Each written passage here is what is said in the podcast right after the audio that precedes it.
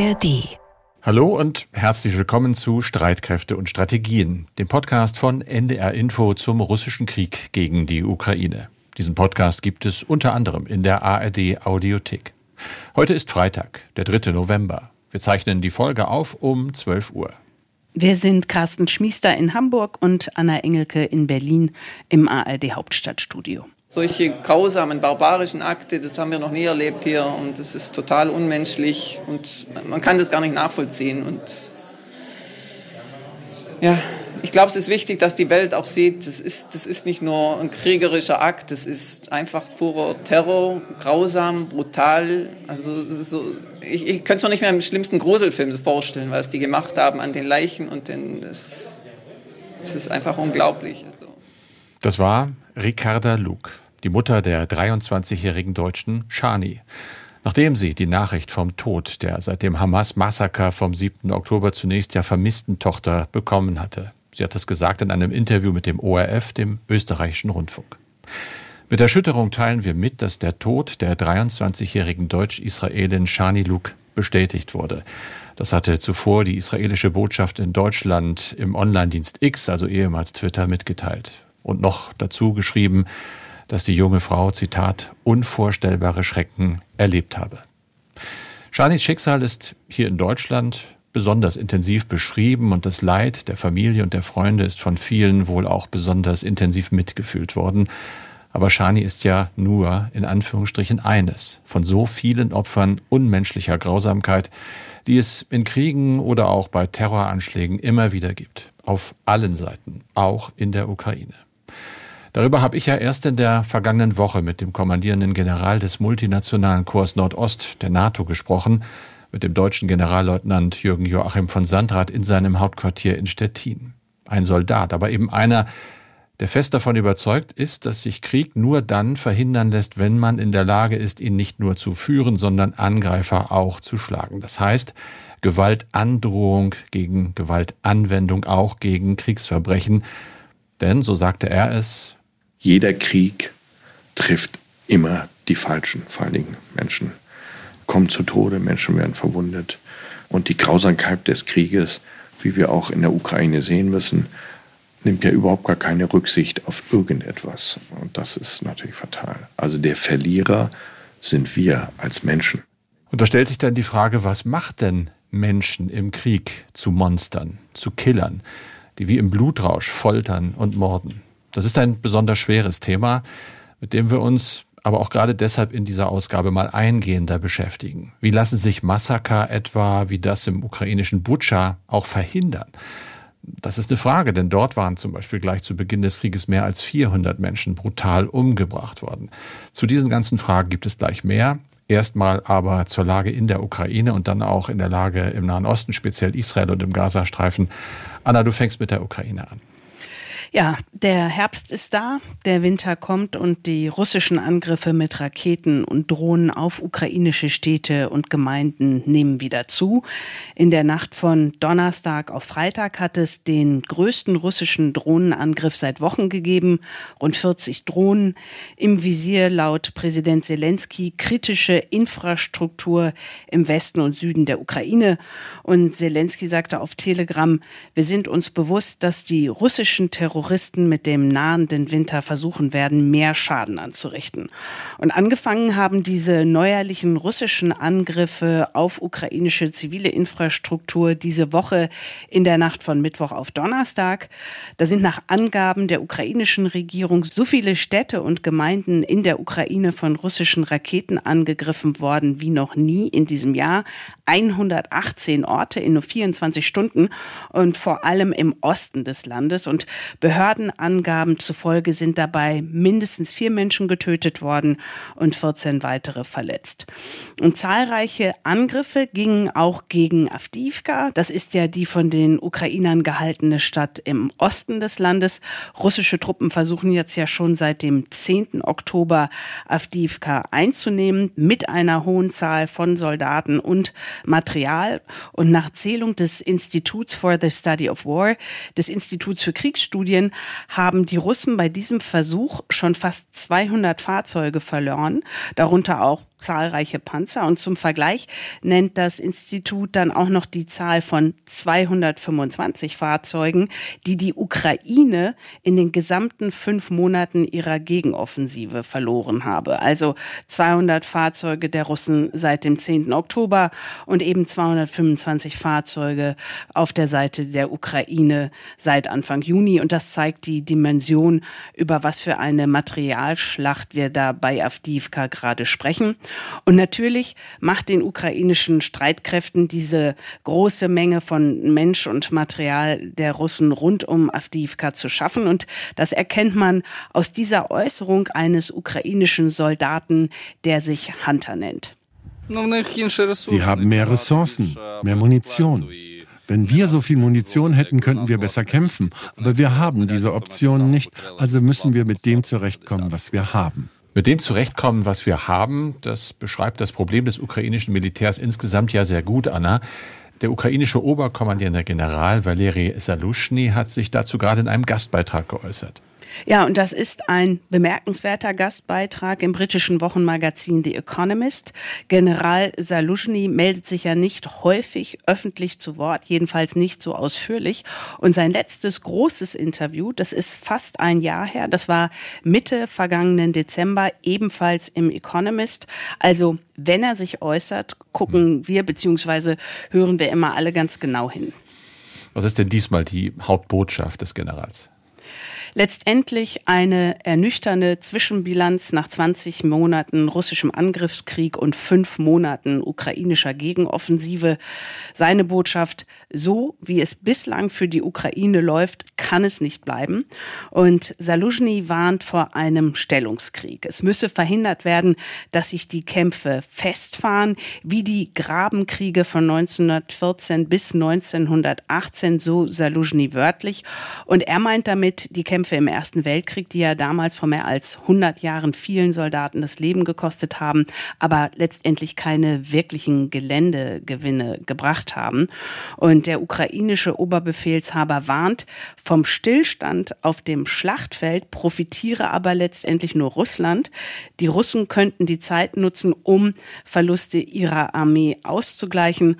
Und deswegen sind Saluschnys Einschätzung nach nötig, neue ungewöhnliche Ansätze, um eben aus dieser Pattsituation rauszukommen. Bevor wir zu diesen Vorschlägen kommen, Anna, nochmal ein Blick auf die Gründe für diese ja nicht sehr schöne Lage für die Ukraine. Welche Gründe sieht der General da? Ja, wie so häufig gibt es nicht den einen Grund, sondern verschiedene Gründe und Gründe, über die wir hier in den vergangenen Monaten bei Streitkräfte und Strategien auch immer wieder mit unseren Expertinnen und Experten gesprochen haben. Zum einen, so sagt Saluzhny, sei Zeit verspielt worden, weil die schweren Waffen aus dem Westen wie eben Kampf- und Schützenpanzer zu spät gekommen seien. Und wörtlich schreibt er, sie damit meint er die westlichen Staaten, sie sind nicht verpflichtet, uns irgendetwas zu geben und wir sind dankbar für alles, was wir bekommen haben, aber ich stelle nur Tatsachen fest. Also versucht er klarzumachen, dass er jetzt nicht unbedingt mit dem Finger auf den Westen zeigt, aber irgendwie dann ja auch schon. Jedenfalls diese Zeit, die da ins Land gegangen ist mit dem Warten auf das Material aus dem Westen, diese Zeit hätten die Russen für sich genutzt, um entlang der Front Minenfelder anzulegen, viele von ihnen 15 bis 20 Kilometer tief. Es gibt auch selbstkritische Worte vom obersten ukrainischen General. Er sagt, unerfahrene, neu zusammengestellte ukrainische Verbände hätten den Angriff mit schweren Panzerfahrzeugen auf sehr stark vermintes Gebiet nicht gemeistert. Und er schreibt im Economist, vier Monate hätten genug Zeit sein sollen, damit wir die Krim erreichen. Doch nach ersten Misserfolgen hätten weder der Austausch von Kommandeuren noch Verschiebung von Einheiten geholfen geholfen. Und dann kommt er noch auf etwas, worüber wir auch schon häufiger gesprochen haben, der Kampf in der Luft. Der sei sehr ungleich und äh, Saluschny meint damit die weiter bestehende Luftüberlegenheit der Russen. Das erschwere schlicht das Vorrücken der ukrainischen Truppen. Und dann hat Saluschny auch eigene Fehlannahmen für das Scheitern der ukrainischen Offensive eingeräumt. So war er davon ausgegangen, Russland würde die bislang erlittenen Verluste in dieser Höhe nicht in Kauf nehmen. Und da sagt er, das war mein Fehler. Mindestens 150.000 russische Soldaten seien getötet worden. Und dann so wörtlich, in jedem anderen Land hätten solche Verluste den Krieg beendet. In diesem Fall, wie wir wissen, nicht. Ob es nun tatsächlich 150.000 russische Soldaten sind, die getötet wurden, das lässt sich ja für uns schwer überprüfen.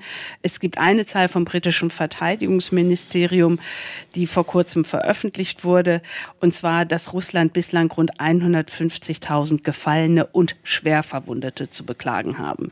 Und von Russland gibt es dazu natürlich keine Zahlen, aber auch von der Ukraine gibt es keine Zahlen über eigene Verluste. Was ist jetzt nach äh, Saluschnys Ansicht nötig, um aus diesem für sein Land ja so ungünstigen Stillstand rauszukommen? Der ukrainische Oberbefehlshaber nennt vor allem fünf Bereiche, bei denen sich etwas verbessern muss. Ganz oben die Luftüberlegenheit der Russen. Dieser Luftüberlegenheit etwas entgegenzusetzen, das sei sehr wichtig. Mit den westlichen Kampfjets dauert es ja noch, das, das wissen wir. Und deswegen müssten verbesserte ukrainische Drohnen das Fehlen von Kampfflugzeugen ausgleichen. Dann die russischen Minenfelder, die müssten die Ukrainer besser in den Griff bekommen. Deshalb brauche die Ukraine mehr und moderne Ausrüstung zu Minenräumen. Und ein großes Thema in diesem Krieg die russische Artillerie und die russische Artillerie zu kontern, das sei sehr wesentlich und interessant in diesem Zusammenhang ist, dass Saluzhny den Russen durchaus zugesteht, derzeit überlegen zu sein und nicht zuletzt äh, wegen der etwa eine Million Artilleriegeschosse, die ja Nordkorea nach Erkenntnissen des südkoreanischen Geheimdienstes an Russland geliefert haben soll. Und dann betrifft die russische Überlegenheit auch die Anzahl der Soldaten in den jeweiligen Armeen. Wir wissen, in Russland gibt es etwa dreimal mehr Menschen, die gezogen werden können, zum Soldatendienst gezogen werden können, als in der Ukraine. Saluzhny sagt, zwar scheut sich Russlands Präsident Putin vor einer weiteren Mobilmachung, zumindest vor der Präsidentschaftswahl in Russland im nächsten Frühjahr, aber auch die Ukraine habe Probleme, Reserven aufzubauen und müsse da doch ihr Vorgehen verbessern. Und dann ein letzter Punkt. Eine sehr zentrale Rolle spielt für Saluzhny die elektronische Kriegsführung. Da sagt er, die sei bei Russland weiterentwickelt als in seiner Armee, die in dem Bereich größtenteils mit altem Sowjetmaterial arbeite. Und auch die russischen Drohnen hätten sich verbessert. Und der Schlüssel zu einem Erfolg der Ukraine im Drohnenkrieg sei eine verbesserte elektronische Kampfführung, um russische Fluggeräte zu stören und auch abzufangen. Russland sei aber in diesem Punkt bislang überlegen. Also wenn man das alles zusammennimmt, dann ist nach Ansicht des ukrainischen Oberbefehlshabers es so, dass letztendlich nur ein Technologiesprung einen Ausweg aus diesem Patt auf dem Schlachtfeld bieten kann. Aber gleichzeitig betont Saluzhny, ist weiterhin die Ausrüstung und das Material aus dem Westen nötig, was auch bisher schon geliefert wird also Luftverteidigung, Raketen, Artilleriesysteme und auch Munition. Das sieht tatsächlich nach noch einem längeren Krieg aus, Anna. Vielen Dank für die mhm. Informationen. Soweit zur Lage in der Ukraine. Aber wir schauen in diesem Podcast seit dem Hamas-Terror ja auch auf den Nahen Osten. Das mache ich jetzt mal kurz. Man kann im Moment sagen, dass das israelische Militär sagt, nach eigenen Angaben nämlich, dass es gelungen sei, die Stadt Gaza einzukreisen. Israelische Streitkräfte seien im Zug der fortgesetzten, wie es heißt, Räumungsoperationen, also Einsätze gegen Hamas-Stützpunkte und auch Befehlszentren der Terrororganisationen fast bis zur Küste im zentralen Gazastreifen vorgerückt. Wenn das komplett gelingt, heißt das, dass der Gazastreifen praktisch geteilt wäre. Allerdings gibt es Berichte, nach denen Kämpfe auch hinter der israelischen Vormarschlinie im zentralen Gazastreifen noch weitergehen. Weiter kann man sagen, dass palästinensische ja, militante Leute, Bodentruppen der Israelis angegriffen haben mit kleinen Waffen, mit improvisierten Sprengkörpern. Panzerabwehrfeuer wird gemeldet, etwa entlang der nordwestlichen Küste des Gazastreifens. Palästinensische Milizen im Gazastreifen führen dazu weiterhin Feuerangriffe auf israelisches Territorium neben dem südlichen Gazastreifen durch. Möglicherweise aufgrund israelischer Operationen in der Nähe von Gaza-Stadt. Ich habe es gerade gesagt, die nämlich ihrerseits die Fähigkeiten dieser Gruppen einschränken, Raketen auf angrenzende israelische Städte angrenzend an Gaza-Stadt abzufeuern. Das ist also ein Hin und Her dort offensichtlich noch. Unter anderem, und da zitiere ich auch das Institute for the Studies of War, das hattest du ja auch schon, äh, wird angegeben, dass es innerhalb eines Tages allein 18 verschiedene Zusammenstöße auch zwischen israelischen Streitkräften und palästinensischen Militanten, wie es heißt, im Westjordanland gegeben hat. Und dann gibt es ja noch äh, etwa die libanesische Hisbollah, die vom Iran unterstützt wird, die habe allein 28 Angriffe im Norden Israels ausgeführt.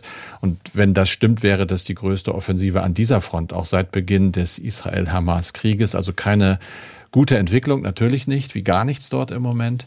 Die libanesische Hisbollah scheint sich, so wird äh, bei Experten gemutmaßt, auf eine Eskalation mit Israel vorzubereiten. Hintergrund ist eine Rede äh, vom Chef Nasrallah, der für diesen Freitag sich äußern wollte. Man nimmt also an, dass es dort zu einer verschärften Situation kommen kann. Ganz grundsätzlich nochmal ein Hinweis zu unserer Arbeit. Da gilt dasselbe wie auch im Krieg gegen die Ukraine. Es gibt Angaben, die wir haben, die von Kriegsparteien stammen, die nicht unabhängig überprüft werden können. Wir wissen das, wir sagen das auch immer dazu und wir stützen uns deshalb auch nie auf nur eine Quelle und dazu immer auf die Arbeit der Kolleginnen und Kollegen bei den ARD-Faktenfindern zum Beispiel. Sehr wichtige und schwierige Arbeit. Wie das so läuft, das hat die Tagesschau selber in dieser Woche berichtet. Einen Link zu dem Bericht haben wir in den Show Notes. Während gekämpft wird, geht aber auch die Diplomatie weiter und auch in Israel. Ja, ganz genau. Das ist zu beobachten. Jetzt aktuell ist der amerikanische Außenminister Blinken zu erneuten Gesprächen in Israel. Er will sich bei seinem Besuch für den Schutz der palästinensischen Zivilbevölkerung im Gazastreifen einsetzen, will mit Ministerpräsident Netanyahu sprechen, will am Sicherheitskabinett in Israel teilnehmen.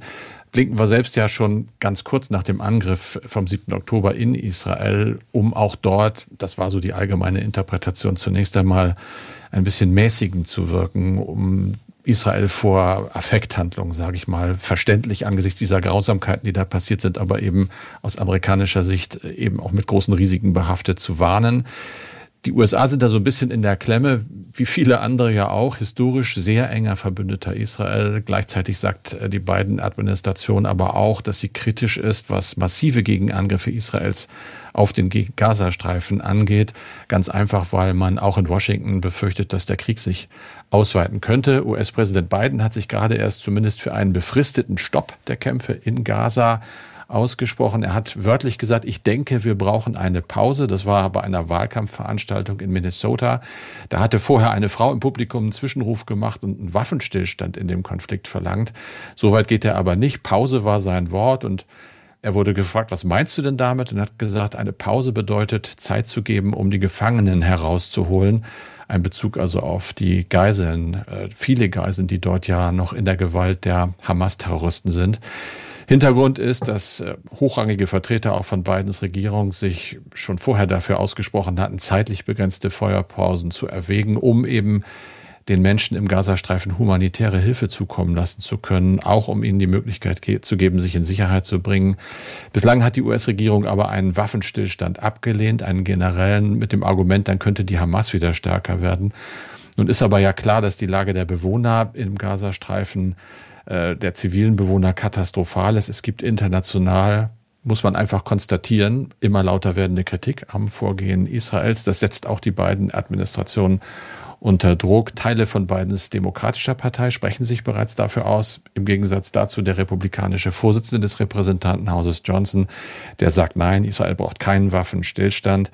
Es wird also relativ viel diskutiert. Und nun schließen wir mal wieder den Kreis, Anna, denn was in Israel und im Nahen Osten passiert, das hat eben auch Auswirkungen auf die Ukraine. Und da spielt die militärische und finanzielle Hilfe aus den USA eine wesentliche Rolle. Nun gab es im schon angesprochenen US-Repräsentantenhaus seit Anfang Oktober ja keinen republikanischen Mehrheitsführer und damit lag im Prinzip auch das ganze Unterstützungspaket von Biden für die Ukraine auf Eis. Die Republikaner haben sich inzwischen nach wochenlangem Gezerre, muss man sagen, auf einen neuen Sprecher geeinigt und der hat äh, gleich äh, einen Streit äh, vom Zaun gebrochen, nämlich über amerikanische Militärhilfe für die Ukraine. Wie das? Ja, Mike Johnson hast du ja schon erwähnt, den neuen Speaker, den neuen Sprecher, der neue Vorsitzende des US-Repräsentantenhaus. Das war bisher ein eher unbekannter Republikaner, aber zwei Dinge sind über ihn bekannt. Er ist ein großer Fan von Donald Trump und er gehört auch zu denen, die meinen, Trump sei der Sieg bei der Präsidentschaftswahl 2020 gestohlen worden, was ja bekanntlich nicht stimmt.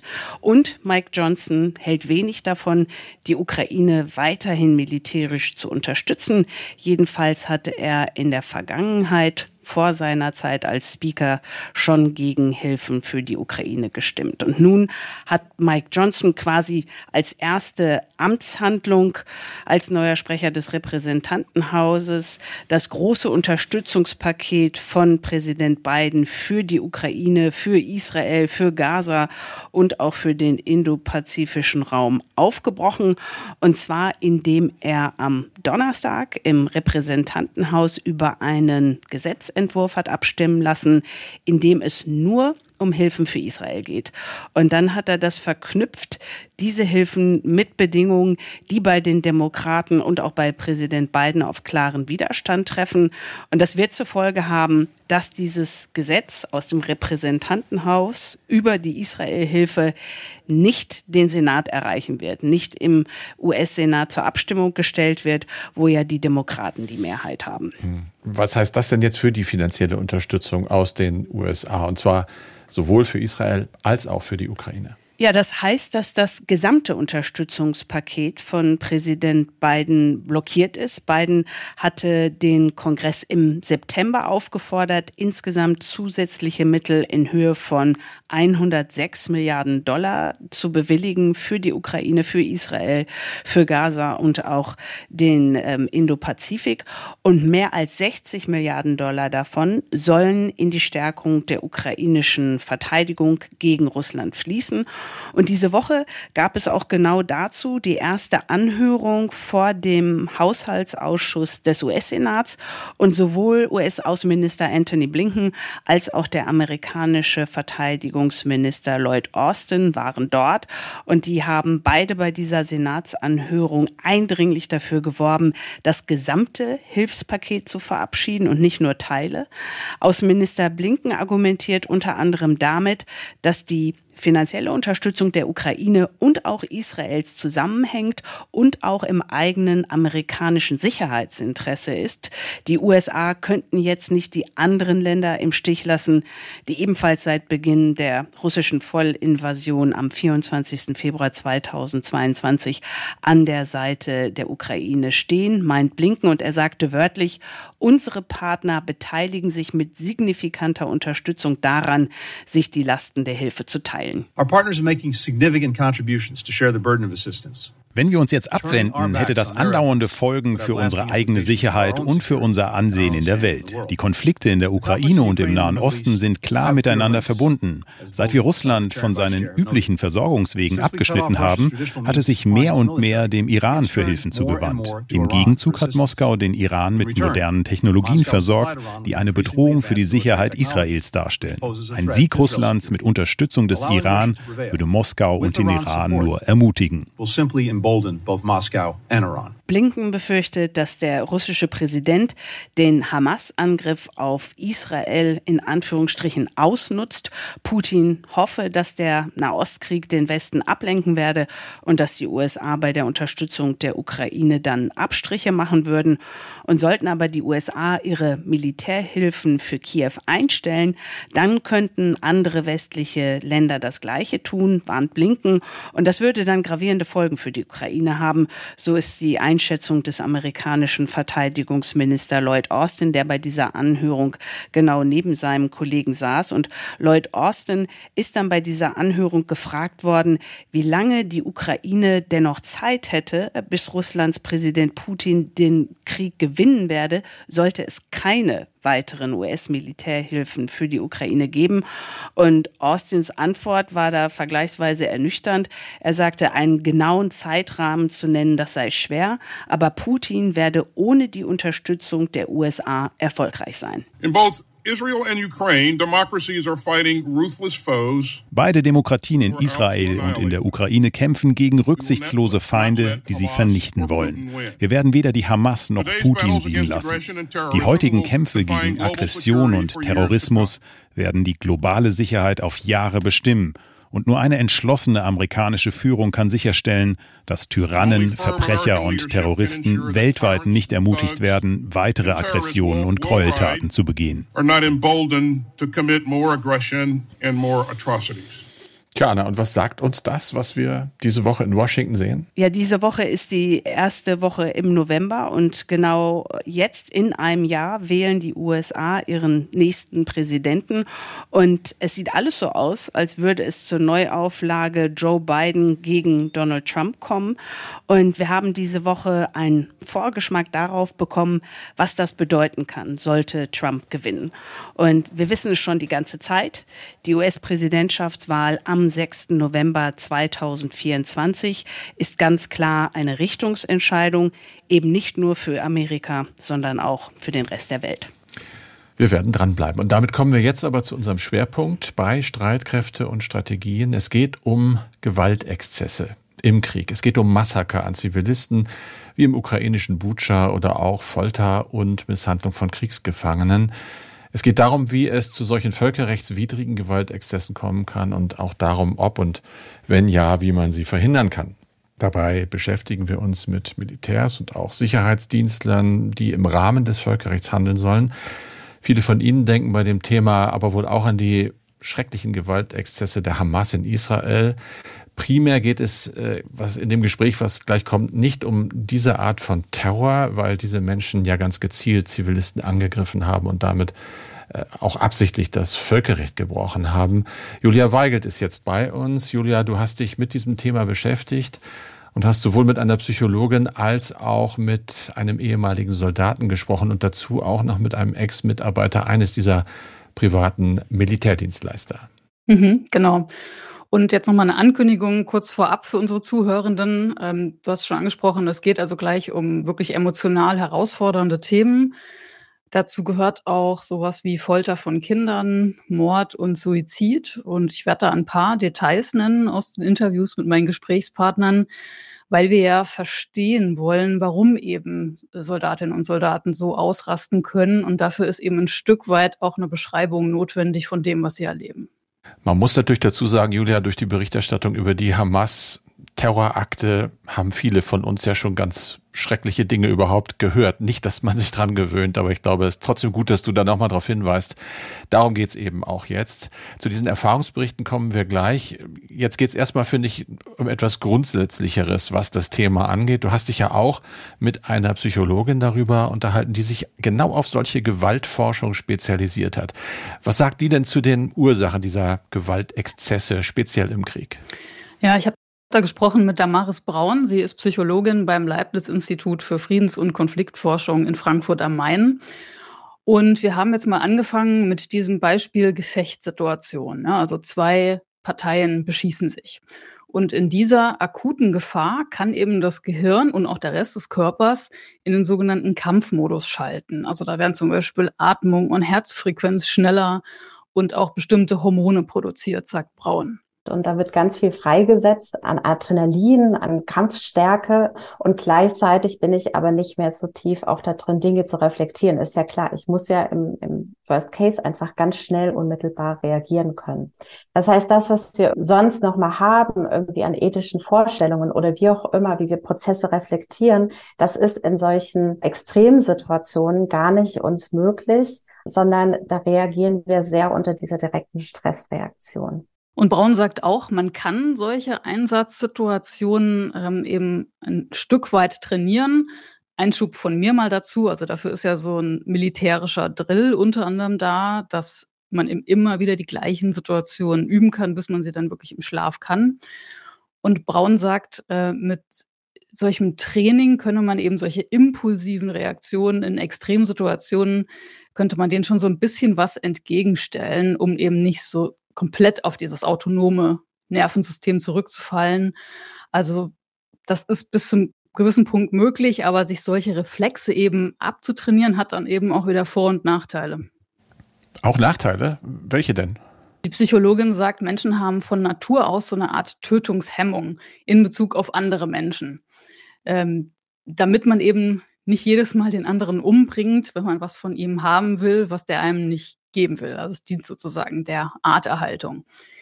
Und es sei eben auch umso schwieriger, so einen Menschen zu töten, desto räumlich näher ich ihm bin, also desto mehr ich ihn auch sehen kann. Und Soldatinnen und Soldaten trainieren sich halt diese Tötungshemmung so weit möglich ab, indem sie eben zum Beispiel möglichst realistisch auf Zielscheiben schießen, die eben aussehen wie Menschen zum Beispiel, damit sie eben im Einsatz schnell reagieren können.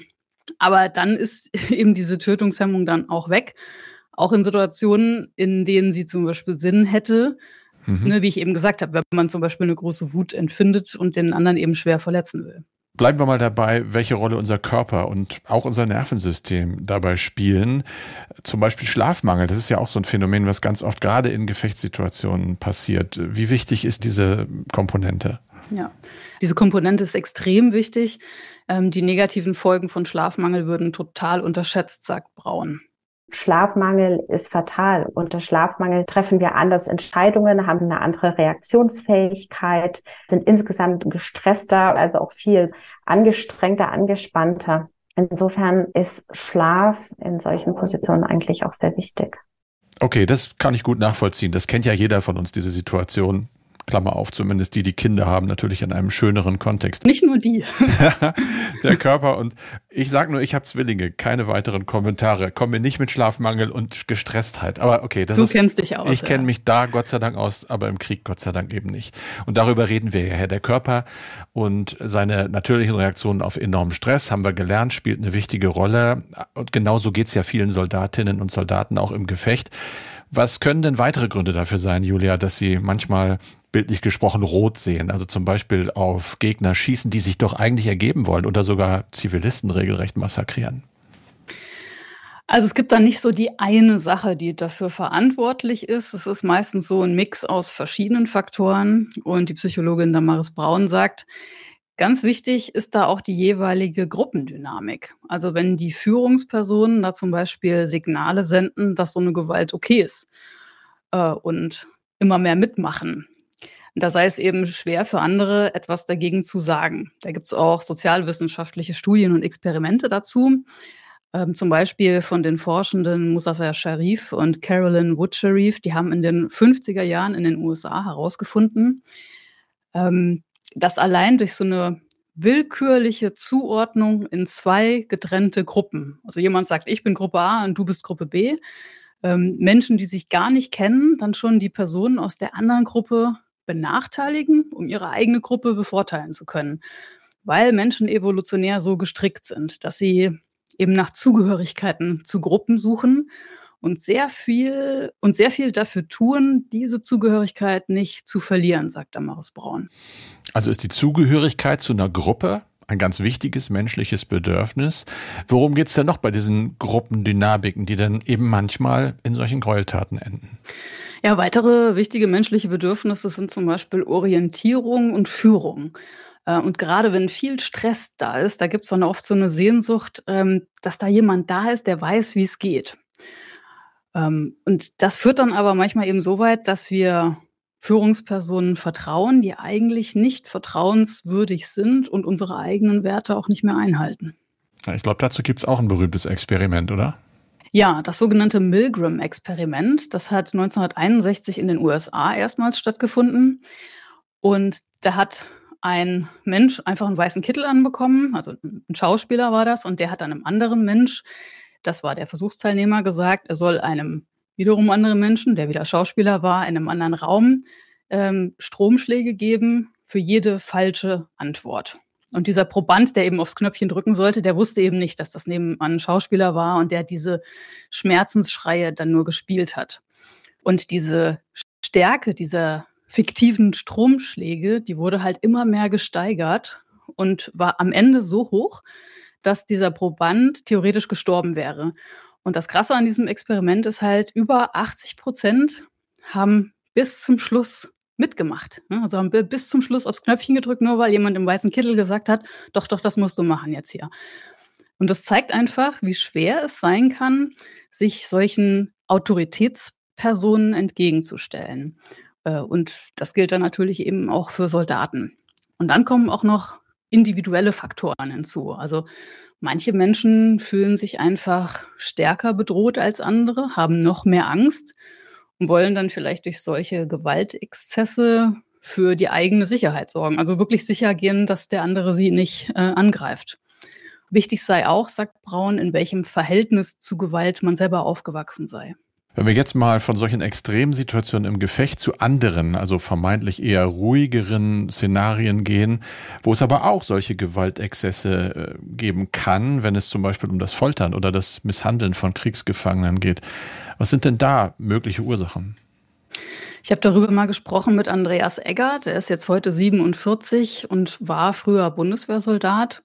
Er ist jetzt aktiv als Vorstandsmitglied im Bund Deutscher Einsatzveteranen. Und Eggert war selber achtmal im Einsatz, äh, vor allem in Afghanistan und hat da beim militärischen Abschirmdienst gearbeitet. MAD, das ist der Nachrichtendienst der Bundeswehr. Genau. Genau. Eggert hat auch ähm, mit Afghanen dann gearbeitet, die Infos über die Taliban weitergegeben haben. Ähm, diese ähm, Informanten wurden dann aber mehrmals auch enttarnt, von den Taliban mit großer Brutalität hingerichtet ähm, obwohl Eggert vorher eben vergeblich versucht hat, sie außer Landes zu bringen, weil er eben schon wusste, wie sehr die in Gefahr sind. Und hier spricht er mal von einem von ihnen. Ich erinnere mich immer an die eine Szene, wo er sich vor mir hinkniet und mich an den Knien anfasst und darum bettelt, dass man ihm hilft. Und wenn man ihm oder ihm nicht hilft, dann zumindest auch seiner Frau und seinem neugeborenen Kind. Und da habe ich ihm versprochen, dass ich ihm helfen werde. Und das war wahrscheinlich der Fehler. Und ähm, ein halbes Jahr später kam eine Meldung mit Bildern der Polizei, dass ein Sprachmittler eben und äh, Informationsträger äh, der Deutschen getötet worden sein soll. Und man hatte ihn dann äh, mit einem Kabelbinder um den Hals äh, erwürgt, in einen Plastiksack gestopft und ins Auto auf den Rücksitz gelegt und dort in der Sonne stehen lassen.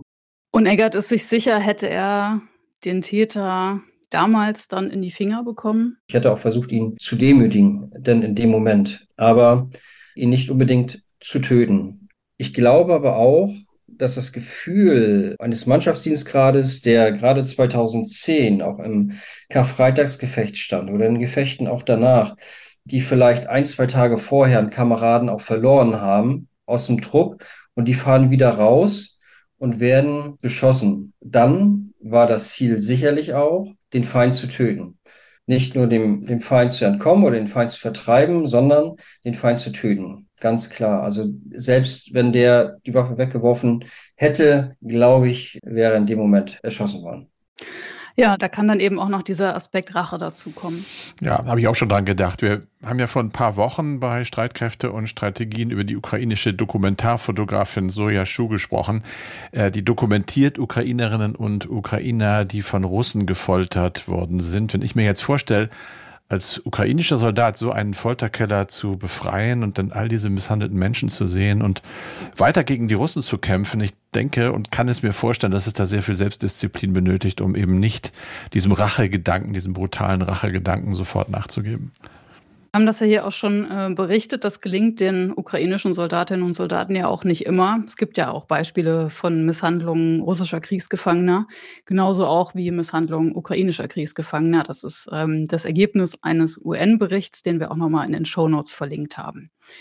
Und über so eine ähnliche Situation habe ich mal gesprochen mit Jesse Cole. Der 56-Jährige hat lange bei einer privaten zivilen Sicherheitsfirma gearbeitet als Personenschützer und sein Job war eben auch, entführte Menschen zu befreien. Und im Nahen Osten hatte er einmal den Auftrag, entführte Kinder zu befreien. Wo wir die Kinder da aus dem Keller geholt haben, die sind misshandelt worden, hatten Brandwunden, wahrscheinlich von Zigaretten oder weiß ich nicht was. Äh, unterernährt, hungrig, keine Getränke gehabt, sahen wirklich total schlimm aus. Bei den Mädchen weiß ich nicht, ob die vergewaltigt worden sind oder nicht. Man sieht dann eigentlich nur diese großen Augen und das Entsetzen. Ich glaube, wenn wir da jemanden in die Hände gekriegt hätten, dann hätte ich da meiner Wut auch bestimmt freien Lauf gelassen.